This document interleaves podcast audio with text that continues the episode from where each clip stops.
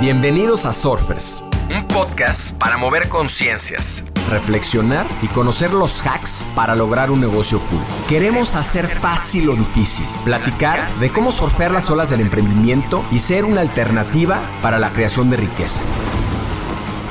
Surfearemos este backside con invitados que se atrevan a tomar las olas retadoras, que nos ayuden a replantear la forma de emprender y apalancar la tecnología para ser más libres, plenos y felices. Les quiero dar la bienvenida a este short. En este short estaremos hablando de una empresa que desafía los paradigmas extremos del trabajo remoto. Se trata de GitLab, una plataforma colaborativa para equipos de desarrollo y según se describen como fieles creyentes del trabajo remoto, el código abierto y de la iteración.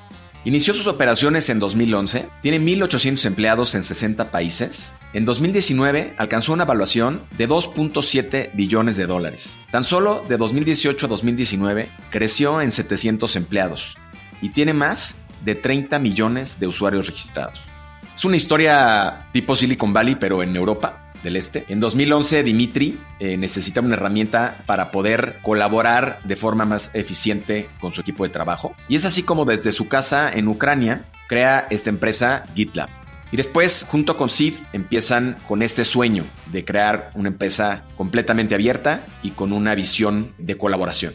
Nace como una herramienta open source, como se le dice, de código abierto, lo que quiere decir que cualquiera podría o podía en esa época compartir y contribuir a su desarrollo. Es así como en muy poco tiempo logra que 300 ingenieros empiecen a construir la plataforma y el sueño de Dimitri se empieza a convertir en realidad. Para 2013 ya había empresas que usaban la herramienta de forma continua y empiezan a pedir más funcionalidades y es cuando los primeros empleados que quieren participar al 100% de la compañía levantan la mano. En 2015, eh, GitLab participa en Y Combinator, que es una de las aceleradoras más importantes del mundo, y su crecimiento para 2016 se multiplicó por mil. Más de 100.000 organizaciones y millones de usuarios ya utilizaban GitLab. El primer empleado que la compañía consiguió estaba en Serbia y en palabras de su actual director general, sí, era muy impráctico llevarlo en ese momento a los Países Bajos, donde estaba la base de la organización, lo que empezó a gestar de alguna manera los principios de esta filosofía de trabajo remoto. Sin embargo, abren una oficina en San Francisco una vez que tuvieron a su primer inversionista para 15 personas. También cuenta Sid en esta época en la que se contrató la oficina, fue un empleado la primera semana, otro la segunda, y de pronto empezaron a dejar de ir hasta que ninguno volvió a la oficina.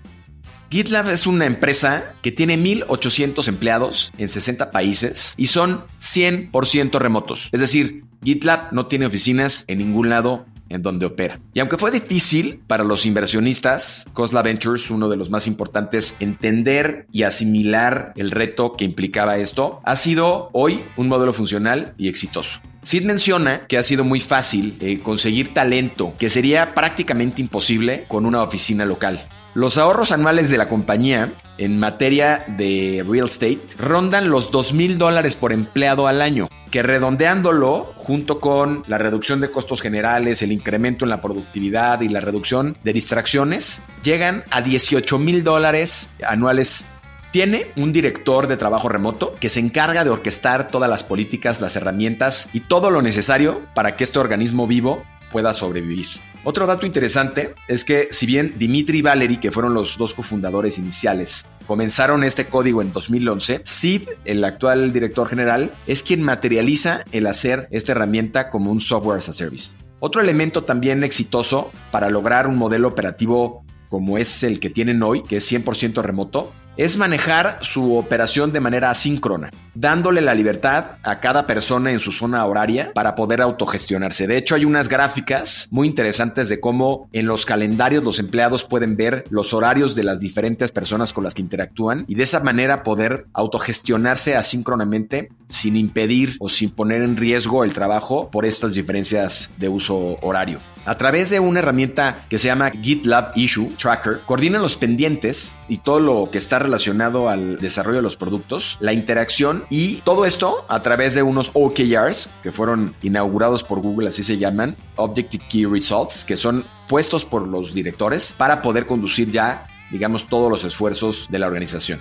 Empoderar al equipo de trabajo también es una de las cosas importantes porque lo que permite GitLab es que sus empleados publiquen su trabajo de forma continua y de esta manera muchos otros que están alrededor, algunos con más experiencia o con otros talentos, pueden revisar lo que están haciendo de forma continua. En lugar de que el empleado termine de hacer una tarea, la entregue y pueda tener errores al final de terminar esta tarea y no eh, mejorarlo en este proceso. Ser consciente del ecosistema también es bien importante porque implica una comunicación efectiva. Como les dije, con unos usos horarios distintos, se compromete y se hace mucho más difícil la comunicación, pero en este sentido la intención también es no poner en riesgo o no comprometer el tiempo de descanso de los empleados o impedir que se logre un objetivo por este tema. Uno de los factores de éxitos de GitLab, usando Slack, que es una herramienta colaborativa, así como el correo, y pues estas herramientas sin un orden o sin un marco de referencia, pues no podrían funcionar. Ellos diseñaron un handbook, que es su documento operativo, para poder establecer las reglas de toda la organización. Y este handbook ha pasado de ser un paper de un par de hojas a un paper de cientos de hojas, que también ha sido un reto en palabras de su director de trabajo remoto, y han tenido que ser muy creativos en cómo realizar videos y hacer diferentes cosas para comunicar de forma didáctica este handbook.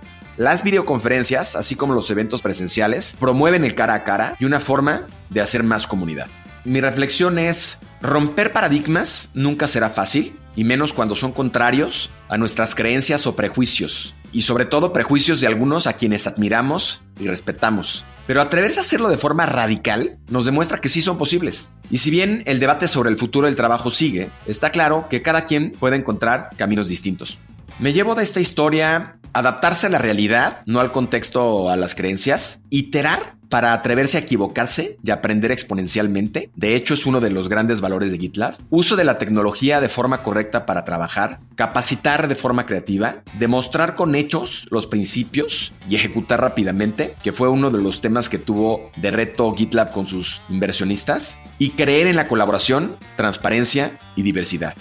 Pues los invito a conocer más de esta compañía y a replantear nuestros modelos operativos, iterar y dotar de las herramientas necesarias a sus equipos para lograr resultados. Nos vemos la próxima semana con un backside sobre el futuro del trabajo y la contracultura en voz de uno de los líderes europeos que está cambiando la forma de entenderlo. Gracias y hasta la siguiente ola. Haz comunidad con nosotros, suscríbete en Spotify y sigue Negocios Cool en Instagram. Compártenos historias y personajes con quienes quieres conectar. Soy Roger Alarcón y recuerda disfrutar tu ola.